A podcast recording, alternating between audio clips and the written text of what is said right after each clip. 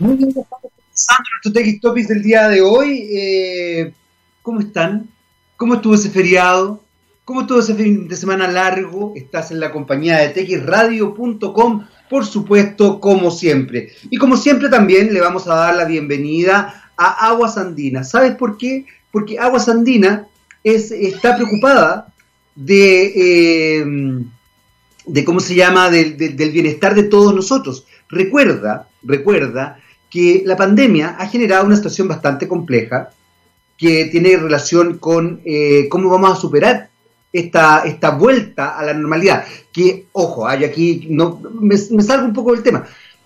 La verdad es que eh, vuelta a la normalidad, no sé de qué normalidad estamos hablando, hay que repensar la normalidad, pero justamente, como hay que repensar la normalidad, Aguas Andina lo está haciendo con un plan de reconstrucción verde y social para Chile, generando nueva infraestructura para combatir el cambio climático y, por supuesto, creando miles de nuevos empleos, fortaleciendo así el suministro futuro de agua potable.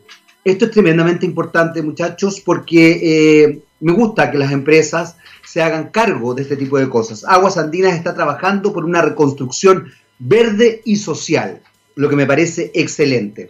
Así que muy bien con Aguas Andinas. Te quiero contar además que hoy día eh, tenemos un programa bastante particular, pero también txradio.com va a tener eh, todos los miércoles, desde hoy día, 14 de octubre, hasta el 2 de diciembre. ¿ah? Mira, para que lo anotes, eh, a las 19.30 horas transmitirá el ciclo de charlas La Ciencia que se Comunica 2020, organizado por la Universidad Católica. Hoy vamos a hablar de un tema que me parece muy eh, interesante, que se llama Más chileno que los terremotos, dictada por el reconocido geógrafo y académico de la Universidad Católica, Marcelo Lagos. Recuerda que esto es en vivo desde las 19.30 por eh, txradio.com, porque somos científicamente rockeros, chiquillos. Eh, habiendo dicho todo esto, que hoy día parte en este, ciclo de charlas al alero de la Universidad Católica, lo de aguas andinas, quiero, a ver, quiero dar pie a una reflexión que me tiene realmente como ahogado. Sí, me tiene, me tiene molesto, me tiene choreado. Eh, por varias cosas. Eh, yo creo que estoy siendo parte probablemente de la mayoría de un porcentaje importante de eh, personas de nuestro país. Por un lado, aumenta la cesantía, hay precariedad laboral, bajan los sueldos y aumenta el costo de la vida. Mira, la ecuación rara eh, yo no sé si la idea es empobrecer la sociedad o qué. Eh, por otro lado, vemos que la mayoría de la gente ve todo en blanco-negro. Y no se olviden que el blanco, si es que nos vamos en, la cosa purista, ya que estamos en un programa de ciencia y tecnología, desde el punto de vista del arte y desde el punto de vista de la física, el blanco es eh, la totalidad de luz y el negro es la ausencia de luz. Por ende, el blanco encandila, no deja ver. Y el negro tampoco deja ver porque no hay luz, no hay posibilidad de distinguir. Ver el mundo de manera binaria, como nos hemos acostumbrado a verlo, es pésimo, porque justamente no nos permite establecer una mirada de matices. Eh, entonces me preocupa, me preocupa todo lo que está pasando, me preocupa que eh, algunos medios de comunicación, fundamentalmente la televisión y alguna prensa escrita, estén desarrollando discursos eh, bien particulares respecto a cómo se van, eh, cómo se va mostrando nuestra sociedad. Eh, de verdad es sorprendente. El fin de semana ocurrió un fenómeno bien particular porque el diario La Tercera le hizo una entrevista a Guillermo Tellier, presidente del Partido Comunista. Y titula esta entrevista con una cuña, aparentemente una cuña, con dos puntos y comillas, del señor Tellier una cuña donde eh, se plantea que el señor Tellier avala la violencia en las manifestaciones. Eh, resulta que uno lee la entrevista y el señor Tellier nunca avala la violencia en las manifestaciones, fíjese. El señor Tellier lo que avala son las manifestaciones y de alguna manera desarrolla, yo tampoco me aprendí de memoria la, la entrevista, pero en el fondo lo que él está diciendo es que a veces las eh, manifestaciones derivan en situaciones violentas y él no va a estar en contra de las manifestaciones porque le parece una forma legítima de eh, expresar el descontento o el apoyo, respecto a ciertas situaciones. Y sí, habla de violencia. No estoy diciendo que no hable de violencia, pero no lo dice como lo plantea el diario La Tercera. Eh, esta, esta cuña que tergiversa el diario La Tercera, pero que tergiversa muy inteligentemente, porque efectivamente toma los elementos que él dice y los acopla, los achica, para que se dé a entender que en definitiva el señor Tellier avala la violencia, cosa que no hace, si uno lee el texto completo, eh, o no la justifica, digamos. Esto generó, por supuesto, en el mundo político eh, un alto revuelo y todo el mundo salió indignado, entre ellos el ministro del Interior, don Víctor Pérez, Ignacio Walker, de la democracia cristiana. Bueno, mucha gente, ¿cómo es posible la cuestión? Ya, los comunistas, nada. Lo interesante de todo esto es que finalmente, si ustedes se fijan, a raíz de la teoría del frame, que es una teoría que se estudia en comunicación, se establece una mirada específica de un, de un texto que no se dijo. Y se genera una noticia de, aledaña a este texto. Al día siguiente, el mismo diario, la tercera, saca una nota, una noticia, diciendo la reacción de los políticos frente a eh, los dichos de Tellier respecto a esta cosa. ¿Por qué les cuento esto? Porque el diario La Tercera, de manera muy inteligente, establece un sesgo ideológico, un sesgo político, pero además construye una noticia falsa en función de la verdad. Entonces se viraliza si es que uno no hace el ejercicio de observar, analizar, leer. Yo lo hago porque hago clases de esto, a ojo, ojo, o sea, yo también quiero ser bien honesto. No es que todo el mundo lo haga, pero yo lo hago porque hago, como hago clases de esta cuestión, entonces, bueno, lo veo, lo leo, lo analizo. Pero lo que sorprende es que así se genera una fake news. Y finalmente se da por cierto algo que nunca ocurrió. Y lo peor de todo es que se genera una noticia falsa en función de esta, esta mirada encapsulada, tergiversada de la realidad. Y si uno emplaza, me imagino que al editor o al, o al periodista que escribió la noticia, probablemente él va a decir, pero si él lo dijo, por supuesto, pero no lo dijo como usted lo está planteando, como usted lo está mostrando. ¿Por qué les digo esto? Porque como yo muestro un hecho, que es una realidad, también puede hacer que ese hecho se tergiverse. Y por eso muchas veces hablamos, a mí me carga el término, pero, pero para que se entienda, cuando se hablaba, sobre todo en las revistas de papel cuché, X persona cuenta su verdad. Porque efectivamente, las verdades dependen de quien mire y analice y, e interprete un cierto hecho. Entonces, ojo cuando leamos noticias, ojo cuando veamos noticias.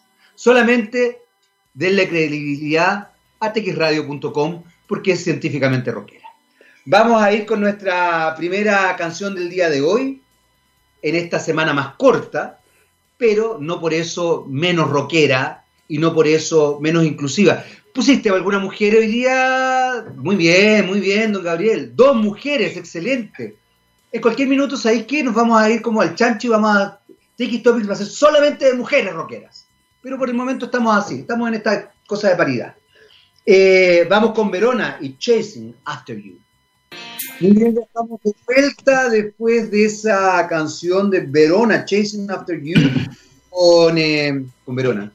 Mira la pelotuda, lo dije como que fuera una misma cosa y no, eran era dos cosas distintas. Eh, ya está con nosotros nuestro invitado del día de hoy, don Ariel Vidal, Country Manager en The Valley, Chile. Eh, y vamos a hablar de un tema bien interesante porque eh, The Valley, Chile es una eh, escuela, tengo la Digital Business School, es una escuela digital, pero también como de un nivel bastante más, más avanzado, donde además ustedes hacen algunos estudios respecto a cómo se va desarrollando el mundo digital en nuestro país y me imagino que en el mundo. ¿Cómo está, Ariel? Hola Jaime, bien, muchas gracias por la invitación y interesante hablar de este tema hoy día. Es, tremendamente interesante porque además eh, el mundo digital de manera muy, muy, eh, muy violenta, espero que se entienda, no me refiero a violenta negativo, sino que violenta en el sentido que muy rápido, muy de pronto, eh, impacta a la sociedad completa en distintas áreas. Eh, y la verdad es que ha sido una situación bien, bien compleja, porque ha dejado de manifiesto, por un lado, que efectivamente el mundo digital funciona en un cierto aspecto y en un cierto espectro de la sociedad, pero en otro la verdad es que queda bastante en desmedro. El otro día veía incluso a un, em, a un profesor de inglés de, de, la zona de Padre Hurtado, donde evidentemente el mundo digital era muy, muy complejo para los jóvenes, más aún para los padres de esos jóvenes en una zona medianamente rural de la región metropolitana. Eh, y por lo mismo, Ariel, vamos a hablar del nivel de madurez digital. ¿Te parece? Perfecto, me parece perfecto. ¿no?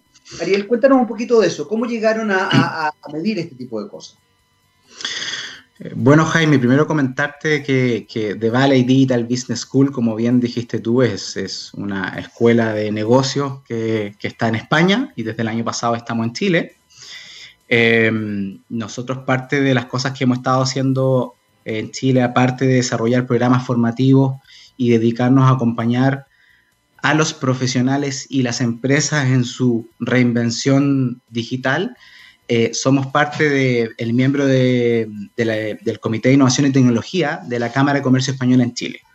Y es ahí, en ese espacio, donde surge la idea de promover una medición y nace este índice de madurez digital eh, hacia las empresas. Entonces fue una iniciativa que, surge desde ahí. Nosotros como De Valley pusimos el marco metodológico eh, aquí lo que planteamos es que las empresas no basta con que incorporen tecnología, sino que tienen que mirar otras dimensiones también para que eh, puedan em, avanzar en ese camino. Y en agosto de este año, más o menos por ahí, lanzamos esto donde participaron cerca de 70 empresas, 80 eh, y tantas personas, perfil muy gerente, directivo, contestando esta, esta encuesta. Y con eso obtuvimos estos resultados. Así es como, como nace esta iniciativa. Eh, por, lo que, por lo que arrojó la encuesta, el nivel de madurez digital es más bien bajo. Eh, por no decir bastante bajo. Eh, lo, que, lo que habla también de algo que, y, y, no es que te quiera sacar del tema, pero creo que es algo que ha estado muy presente hoy día en nuestra sociedad y quizás en varias partes del mundo, pero en nuestra sociedad fundamentalmente es la desconexión con las realidades.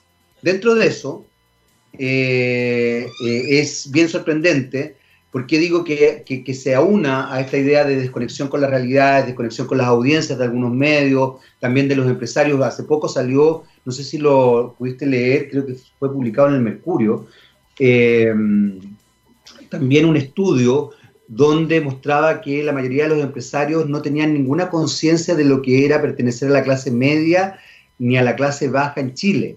E incluso confundían ciertos barrios creyendo que eran barrios de clase media, cuando en definitiva eran barrios de clase media alta, como Providencia o Ñuñoa, que ellos los veían como de clase media, cuando en definitiva de clase media nada. Clase mm. media no hiperacomodada, pero evidentemente, dadas las características del sector, las características de la vivienda, etcétera, etcétera, eran de clase media más bien alta. Eh, entonces, esta desconexión es muy brutal.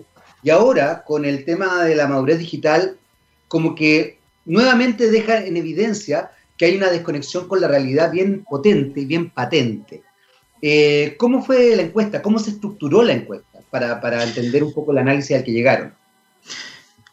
Claro, Jaime, yo creo que eh, tiene mucha relación con lo que tú comentas, ¿ah? porque, a ver, lo, que, lo, que, lo que hay que entender es que la forma hoy día de hacer negocios eh, cambió radicalmente, ¿no? La tecnología finalmente pasa a ser un habilitador, una herramienta para la sociedad, viene a democratizar la información, eh, viene a dar vuelta a ese enfoque donde antes la empresa tenía el sartén por el mango, se podría decir, ¿no? Y, le vendía a estos, estos clientes consumidores.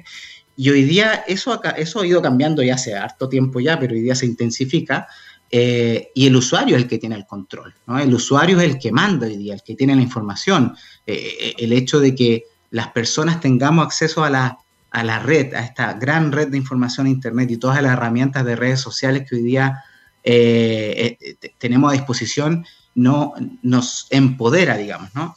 Entonces, eh, el, el, planteamiento de esta encuesta tiene que ver con eso, ¿no? Como yo como empresa soy consciente de que todas estas cosas han cambiado, por lo tanto, desde ahora en adelante tengo que empezar a hacer las cosas de una forma distinta, que no tiene que ver con, con incorporar tecnología, sino que tiene que ver cómo estoy desarrollando el negocio. Ese es el planteamiento como eh, el enfoque que nosotros desde Valley, tanto en España como, como lo quisimos poner acá en práctica en Chile, es donde nosotros empujamos y tratamos de hacer este, este, este awareness, esta, este, este, con cuidado que esto tiene que ir para allá y de alguna forma ejemplificando con muchas empresas que ya han avanzado en ese camino y que han tenido buenos resultados. Desde ahí es donde nosotros nos amparamos. Entonces, esta encuesta tiene, tiene tiene cuatro dimensiones y así está estructurada. Una primera dimensión que habla de cómo, con qué velocidad hoy día yo estoy desarrollando mis productos y servicios para estos clientes. Segundo, cómo estoy gestionando mi cambio cultural dentro de la organización, entendiéndose que hoy día conviven generaciones distintas ¿no? y con habilidades distintas. Tercero, cómo estoy gestionando esa relación con el cliente, entendiendo que la experiencia es un activo pero fundamental y los canales online hoy día eh, eh, pasan a, ser una, función relevante dentro de una organización, lo físico no es suficiente. Y por último, cómo estoy también pensando estos nuevos modelos de negocio, Sobre todo, y aquí los desafíos son para las empresas más tradicionales, ¿no? Que más encima han sido exitosas y que les cuesta pensar en hacer, una, hacer cosas distintas a propósito de las tecnologías disruptivas. Ese es el enfoque que tuvo la, la, encuesta que hicimos.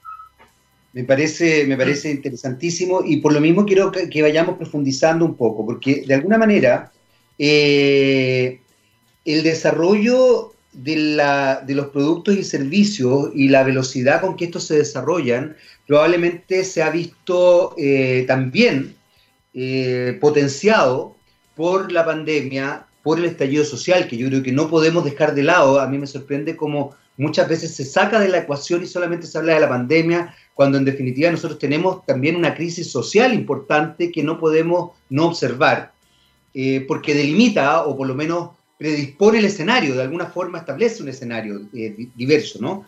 Eh, entonces, desde ese punto de vista, una de las cosas que a mí me ha llamado la atención es cómo ciertas empresas se mueven lento, quizás por la magnitud y otras por el contrario, pero por la magnitud también como cultural, fíjate, ¿ah? eh, más que, más que porque, porque sea una gran empresa, sino que porque hay una cosa de, falta de velocidad y una burocracia muy torpe. Si vemos, no nunca me ha gustado ver el Estado como una empresa, pero pero para hacer una analogía, mm. porque creo que el Estado no es una empresa, creo que el Estado es el Estado y es bastante más complejo que una empresa en muchos aspectos. Mm. Pero si hacemos la analogía es justamente como la burocracia que uno le critica al Estado. Que uno de repente dice, ¿sabes qué? Eh, apura, apura, te estáis quedando atrás, digamos, en todo esto. Entonces, ahí hay un elemento bien, bien interesante eh, que ustedes, ¿cómo lo, observaron? Para ir, para ir uno por uno. Me parece muy bueno. ¿Cómo pudieron destacar ciertos elementos? ¿Cómo pudieron observar ciertos elementos y llegar a conclusiones? ¿Puedo escuchar música? Claro, mira, aquí, em, con, respecto a producto, al desarrollo de productos y servicios, básicamente lo que nosotros hacemos es, es simplemente tratar, tratar de hacer esa bajada de las, las empresas exitosas que les ha ido bien, que han tenido buenos resultados, sobre todo mirando a las empresas digitales, las que nacen en un contexto actual que no tienen estas barreras, digamos, ¿no? Y tratar de tomar esas best practices y trasladarlas al mundo de, más tradicional, por decirlo así. Entonces, cuando hablamos de, desarrollar producto y servicio, hay un dato que sale en la encuesta que, dice mucho, digamos, ¿no? Y es eh, que le preguntamos a las empresas eh, si ellos entendían que su modelo de negocio eh, había que evolucionarlo o que si se sentían cómodos con él. Y claro, el 40% de ellas respondía que estaba en un modelo de negocio asentado y claro y que no, no tenía que hacer ninguna reinvención, digamos. Entonces hay un preseteo mental que es relevante ahí de cómo estoy eh, mirando el futuro, digamos, ¿no? Y, y, y, lo otro es, claro, cómo desarrollo adentro, ¿no? Eh, entiendo de que hoy día tengo que desarrollar con el cliente, ¿no? Que ya no puedo desarrollar al interior ir a venderle cosas a este usuario, sino que tengo que co-crear, ya que hay metodologías y técnicas para hacerlo. Eh, y, hay, una, hay una brecha de conocimiento de estas metodologías. ¿no? Muchos, eh, muchas empresas no trabajan con metodologías de design thinking, y me voy a poner un poquito más técnico, o metodologías eh, ágiles que permiten prototipar antes de desarrollar un producto, entonces eso disminuye mucho la velocidad, disminuye mucho los costos y, es, y hacer eso, claro, es, necesita práctica y tiempo, digamos, no es inmediato. Entonces, hay muchas que todavía ni siquiera han, explorado este tipo de, metodologías y eso es lo que nosotros de alguna forma empujamos a que tienen que atreverse a hacer y para eso tienen que aprender. Por eso también esto nosotros lo vinculamos mucho a la brecha de conocimiento, como son metodologías más bien, más bien nuevas. Y aquí es donde las empresas de, de alguna forma luchan entre llevar el negocio del día a día y empezar a desarrollar capacidades adicionales para que esa empresa haga un upgrade en términos digitales, ¿no? O en términos de, concebir el negocio de una, manera distinta. Eh, y es una lucha permanente, ¿no? Porque al final estoy en el día a día, no me puedo salir de aquí, al final del año tengo que ver resultados y no todas se atreven a probar eh, formas distintas. eh, es, interesante lo que tú estás planteando porque además también es un tema cultural, porque en general hay ciertos ciertas dinámicas que no se entienden como una inversión, sino que se ven como un gasto, lo que es de una torpeza tremenda, pero efectivamente es algo que, lamentablemente se ha perpetuado, por lo menos en, nuestro país, dada mi experiencia, de manera muy sostenida. Eh, desde visibilizar un negocio hasta justamente hacer esto que tú estás planteando. Por otro lado, eh, hay algo que me gustó mucho que dice, conviven generaciones distintas. Eh, y es cierto, la verdad es que para aquellas personas que no somos nativos digitales, nos cuesta más establecer ciertas miradas, entender ciertas, ciertas, ciertas situaciones, eh, fundamentalmente porque también hay un esfuerzo cultural, y aquí ojalá se entienda lo que estoy diciendo, de, cómo nosotros establecimos una dinámica de lenguaje, de lenguaje, de lenguaje de funcionamiento, de funcionamiento, por ejemplo, en lo, en lo presencial, eh, que la digitalización eh, te plantea otras miradas, otras formas de funcionar. Eh, te voy a poner un ejemplo muy, muy, muy burdo, pero que es real. Yo hago clase y la verdad es que, por ejemplo, no ver a mis alumnos, muchas veces están con la cámara apagada, es tremendamente desmotivante. Entonces uno tiene que hacer un esfuerzo mucho más grande porque tiene que estar pensando que, a ver, porque una persona con la cámara apagada, una de dos, o no te está escuchando, bueno, además yo tengo hijos de, en edad universitaria, entonces sé perfectamente cómo funcionan, ¿ah? Entonces, eh, o no te están escuchando, están en otra, o simplemente dejaron la cámara y se fueron a hacer otras cosas. Claro. Entonces, es, es, muy estresante, te, suma un estrés, ponte tú, para, para eso. Además que te suma un estrés adicional porque el día de mañana cuando le haces un trabajo resulta que muchas veces no entienden, y claro, no entienden porque no estuvieron en la clase. Efectivamente. Pero, pero finalmente el que queda como mal profesor es uno, pues no ellos. hay, una, situación compleja. Entonces, esto de eh, las generaciones distintas es una situación potente, es una situación además bastante compleja porque por un lado está, eh, que a mí me cargan estas dos visiones binarias, ¿ah? está por un lado el adultocentrismo y por otro lado está el jovencentrismo. Entonces es como, no, ser adulto después de cierta edad eres un idiota, un pelotudo, no sirves para nada, no sé qué cosa, no entiendes, no entiendes, no entiendes. Y por otro, ser joven no, eres un vehemente, eres un nada, no entiendes nada, no tienes experiencia. ¿Cómo lo hacen ahí?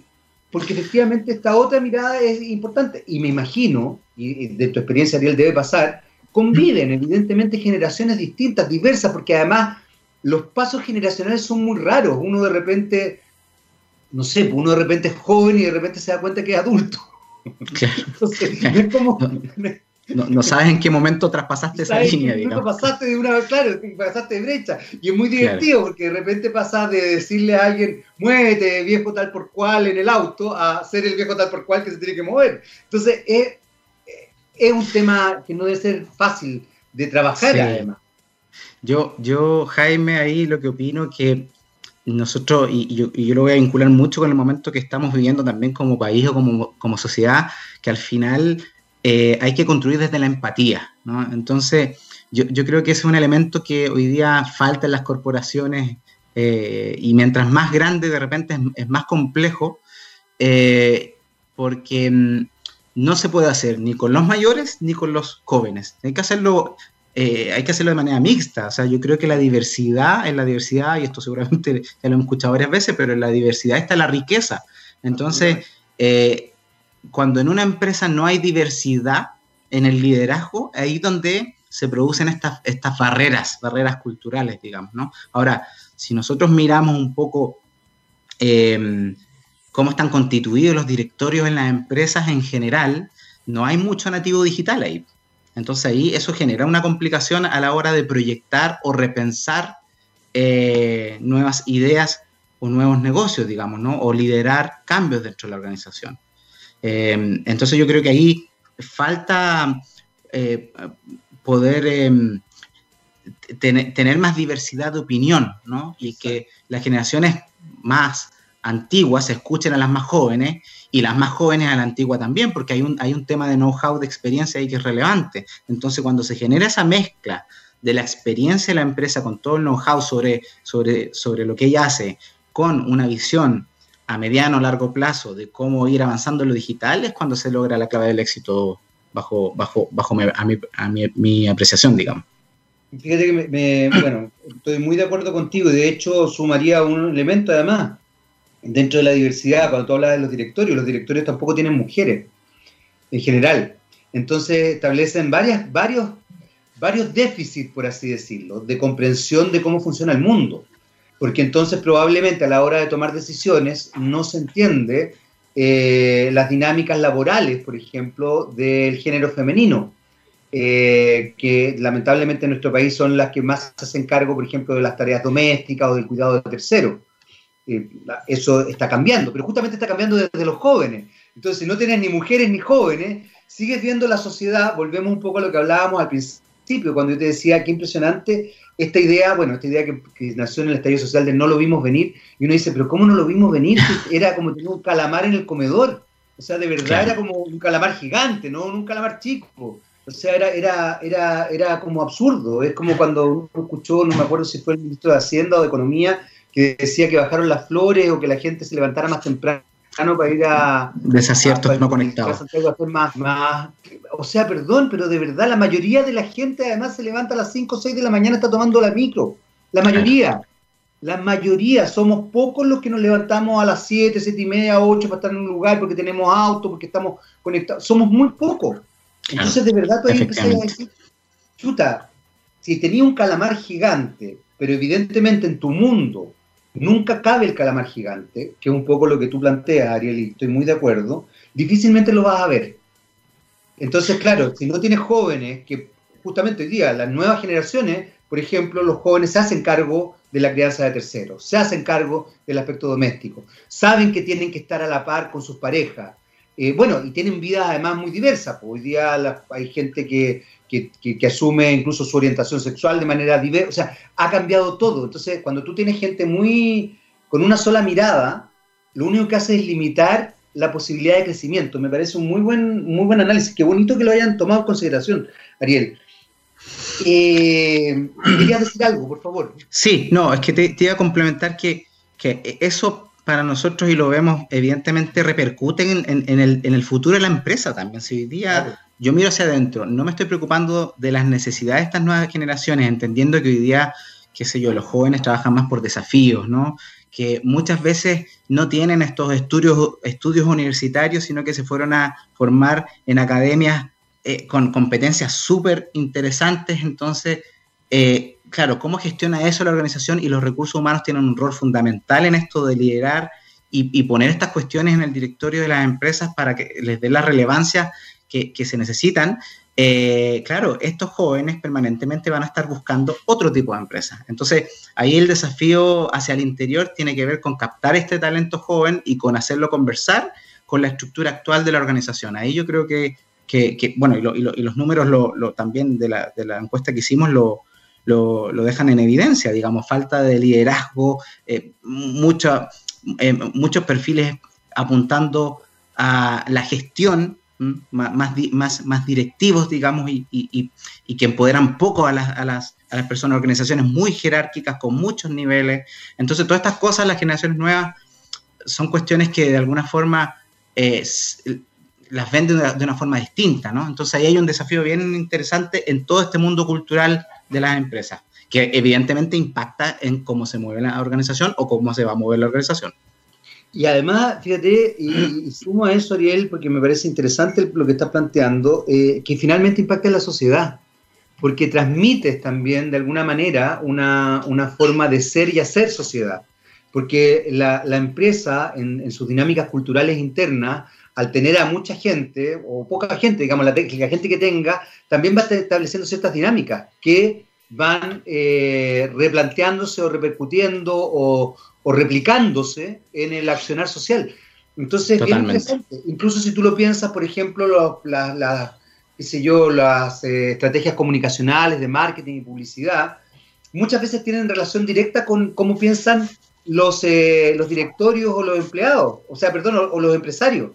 Y en, ese, en ese aspecto es sorprendente. Entonces tú de repente dices, pero ¿cómo siguen haciendo, no sé, publicidad machista, ponte tú? Hoy día. Entonces dices, bueno, porque resulta que la empresa está, como tú bien decías, pura gente mayor, quizás no con una visión muy global, que no conoce y que está absolutamente desconectada. O entonces uno dice, chuta, pero es que entonces estáis dando mal el mensaje. Estáis, estáis estableciendo mal el mensaje y finalmente lo que estáis haciendo es, en vez de potenciar, por ejemplo, el consumo o el servicio, de, decir el consumo de cierto servicio, de cierto producto, está, está generando un rechazo. Es raro ahí. Quiero ir al otro, gestión cliente-experiencia, que tiene un poco que ver con lo que estaba comentando. Tal cual. Eh, ahí también pasa algo bien, bien potente, porque efectivamente el mundo digital, eh, que, yo creo que tiene, que tiene sin duda alguna que ampliarse todavía, una de las cosas que también bien brutales que ha pasado en nuestro país, que nos dimos cuenta que no todo el mundo está digitalizado, eh, sobre todo desde el punto de vista de la educación, por ejemplo, y que efectivamente no todo el mundo está conectado por lo mismo, ciertos medios tradicionales siguen siendo los más fuertes, radio, televisión y alguna prensa escrita, que es lo, como lo que llega a todo Chile, por así decirlo. Eh, pero más allá de eso, también hemos visto que desde el punto de vista de la comunicación, de la posibilidad de desarrollar estrategias de marketing y de publicidad, la digitalización es fundamental y sustancial. Pero establece también una nueva mirada, una nueva mirada de conexión de conexión, me refiero simbólica, de conexión con la sociedad, nuevamente. Eh, ¿Cómo lo ven ustedes, esta gestión cliente-experiencia? Claro, mira, de hecho, eh, eh, yo justo te iba a decir que se conectaba concretamente con lo que estábamos hablando de la conexión con las empresas, con este usuario, cliente o, o, mm, prospecto de cliente, digamos. Hoy día las empresas, parte como de la gestión moderna tiene que ver también con posicionarse como marca, ¿no? Eh, hoy día hablamos de este, de este branding, de, de, de, qué, qué, adicional le estoy entregando a estos usuarios aparte de venderle algo. O sea, parten desde ahí. Entonces, cuando una empresa se plantea desde ahí, su estrategia cambia completamente, ¿no? De, cómo soy capaz de, generar contenidos, ¿no? De atraer a estos clientes, de diversificar, entender que no puedo ir a venderle algo a una persona de 70 años eh, y, voy a utilizar la misma estrategia que a un joven de 17, digamos, ¿no? Cosa, estoy siendo súper extremo, pero, pero hablamos de estas cuestiones. Eh, entonces, claro, en, todo, en todo ámbito de productos y servicios, hay que, hay que pegarle una pensada a esto, ¿no? Ya hemos visto, y aquí lo vinculo con los mensajes como marca, ¿no? Como marca, ¿qué, estoy trasladando como marca? Eh, hay una pregunta bien importante y hay que responder, eh, que algunas las tienen resueltas, pero muchas no las tienen resueltas, porque estoy ya parado en el proceso de venta directamente. ¿no? Entonces, cuando, cuando hablamos de la relación con el cliente, se tiene que entender que esto viene desde ahí, de que tengo que desarrollar una, una relación, gestionar una relación con ese cliente o con ese prospecto cliente, de que tengo que tener una estrategia, cómo lo voy a traer a mi marca, qué valor le voy a otorgar, eh, y que la experiencia cuando lo tenga es clave. O sea, hoy día en pandemia hemos visto los problemas de delivery que que se han dado, problemas con pues. algunas telcos que, ¿no? Y sobre todo con la gestión de reclamo y toda esta cuestión que no está bien instalada con unas redes sociales tan potentes como la de hoy día, o sea, te puede votar una marca eh, en un momento, digamos, ¿no? Por una mala gestión o por, o, hemos visto el caso de Gasco, caso de Scotiaban, o sea, todas estas cosas que andan dando vueltas por ahí que dañan mucho a una marca y cómo recupero eso, digamos. Entonces, hoy día el planteamiento es que las marcas, las empresas tienen que estar mirando más la marca como activo que, temas más de infraestructura, ¿me explico? Entonces, ahí hay que invertir y ese es un trabajo que, tiene que ir muy pegado a herramientas digitales. Hoy día el estar en Internet, el trabajar con Google, el, estar eh, gestionando las redes sociales es un mínimo que, hay que tener. Entonces, cuando uno mira las cifras que salen en este informe y de las empresas que, participaron, solamente el 20% hoy día se declara con alguna estrategia de venta en línea, digamos, hay una brecha enorme. no, es, y, ahí uno empieza a mirar que hay distintos niveles y no tengo que ir a montarme un e-commerce para vender eh. Lo, que necesite. Puedo utilizar Instagram, Facebook, herramientas tan simples, digamos, que, tengo a la mano hoy día, digamos, que están bastante... Eh, em, se pueden utilizar por cualquier persona, digamos, eh, y puedo generar un cambio, un cambio en cómo estoy vendiendo físicamente a ir a una audiencia mayor eh, de, venta, de venta online.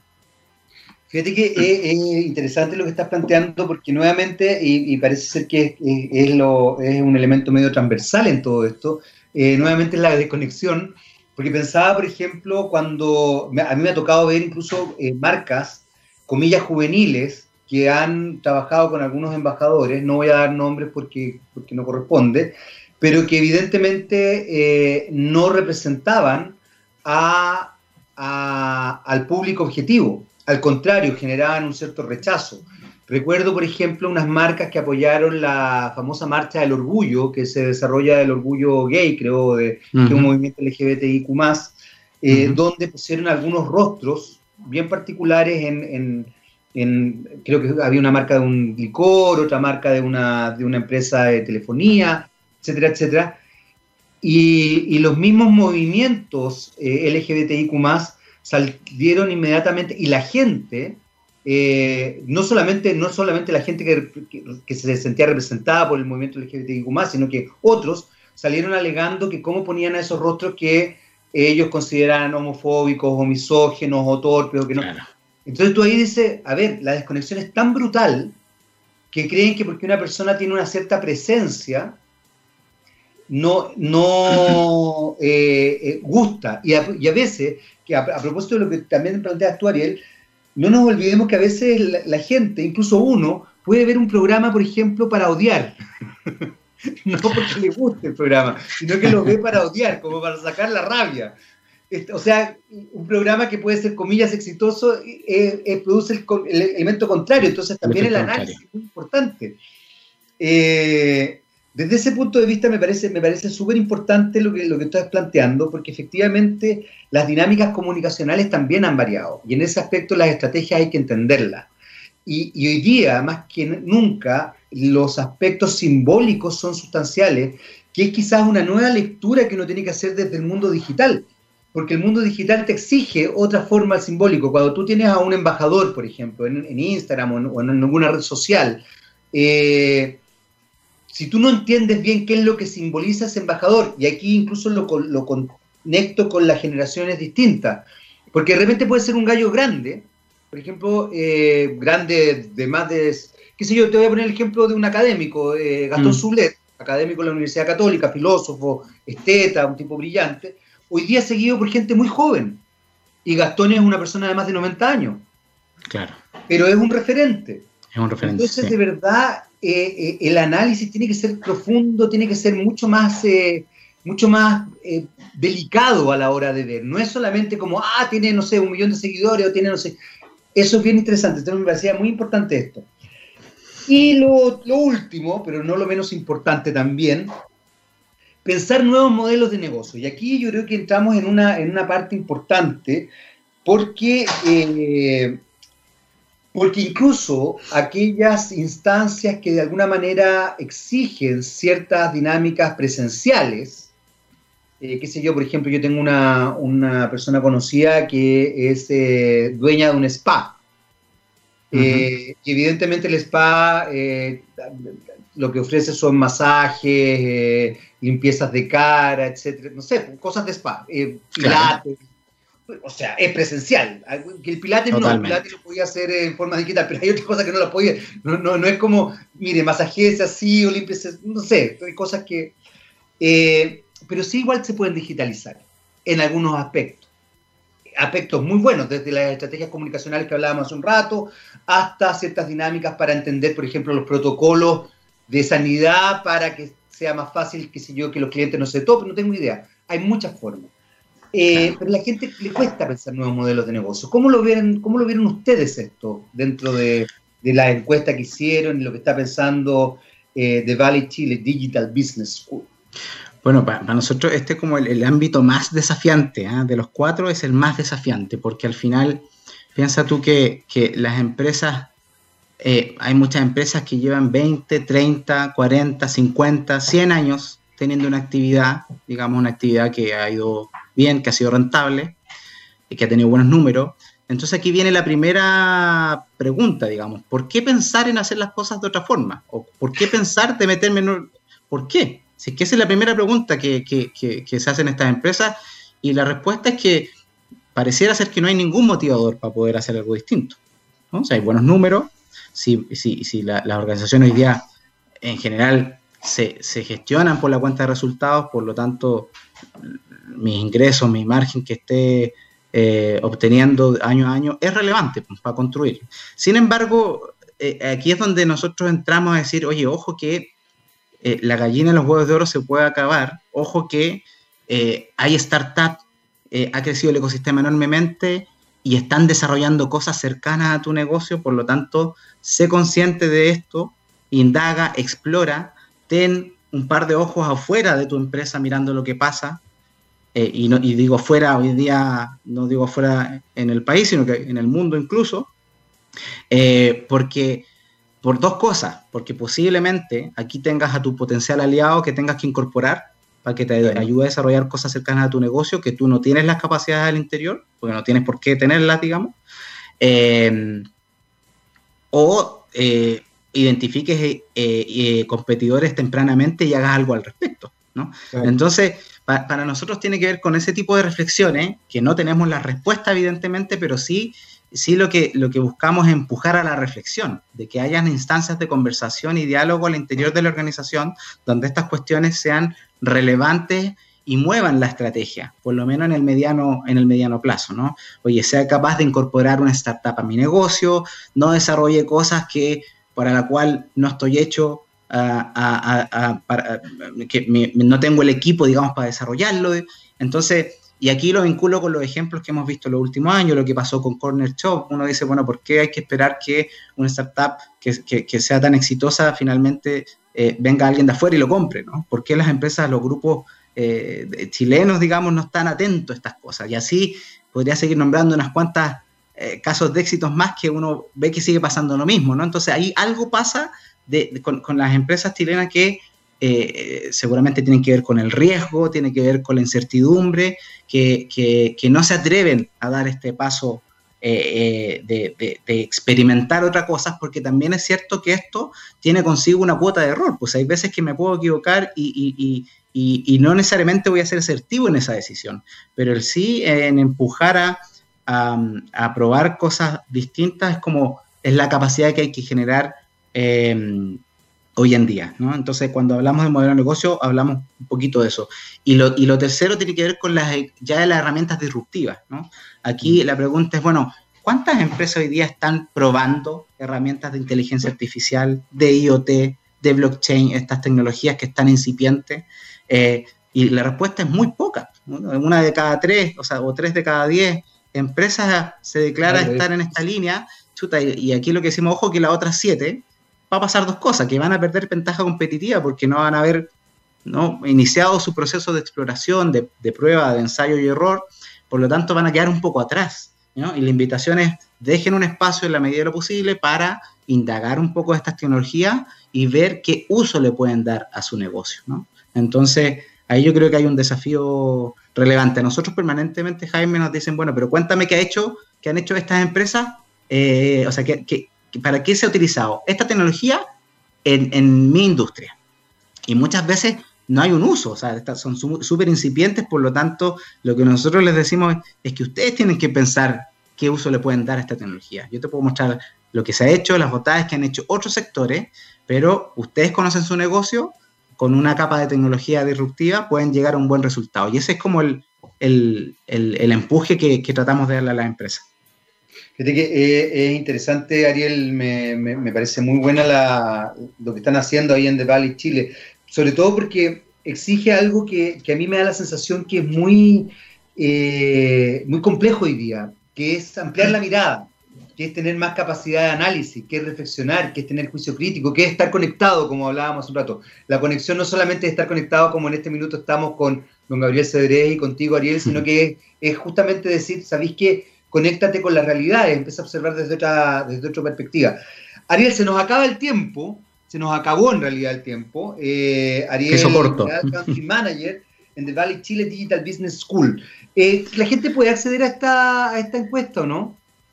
sí, la tenemos hoy día, en, la, tenemos en, un link de descarga en la, cámara en la página de la Cámara de Comercio Española. Pueden acceder directamente a Camacoes. Em, y ahí hay un link que se lo pueden descargar, descargar de manera gratuita, y también lo hemos movido en, nuestras redes sociales em, con algunas publicaciones donde se lo pueden descargar. Es que me parece súper interesante porque en definitiva eh, lo, que, arrojó la encuesta es que el nivel de madurez digital que hay en Chile desde el punto de vista empresarial es bajo. Y yo voy a ser muy patudo, me atrevería a decir que además el nivel de madurez digital en general, no solamente empresarial, es bajo. Pero eso es una patudez mía porque no he hecho ninguna encuesta. Es como lo que yo viendo incluso desde mi experiencia personal. Eh, Ariel, muchas gracias por este contacto. ¿ah? Gracias Jaime por la conversación. Un saludo. Y, nada, pues nos estamos viendo éxito ahí con eh, The Valley Chile y nosotros nos despedimos porque ya se viene él. ¿Se viene él o no, don Gabriel? Gabriel está en otra. Sí, se viene él, me, dedito para arriba. Eh, viene don, don Gabriel León, que no es este Gabriel, es otro, este Gabriel León, eh, que es un rockstar, un verdadero rockstar, the real rockstar, escritor, divulgador de la ciencia, biólogo, científico, además un tipo bellísimo, bellísimo, es una cosa impresionante lo que, lo que él genera a la gente que lo ve.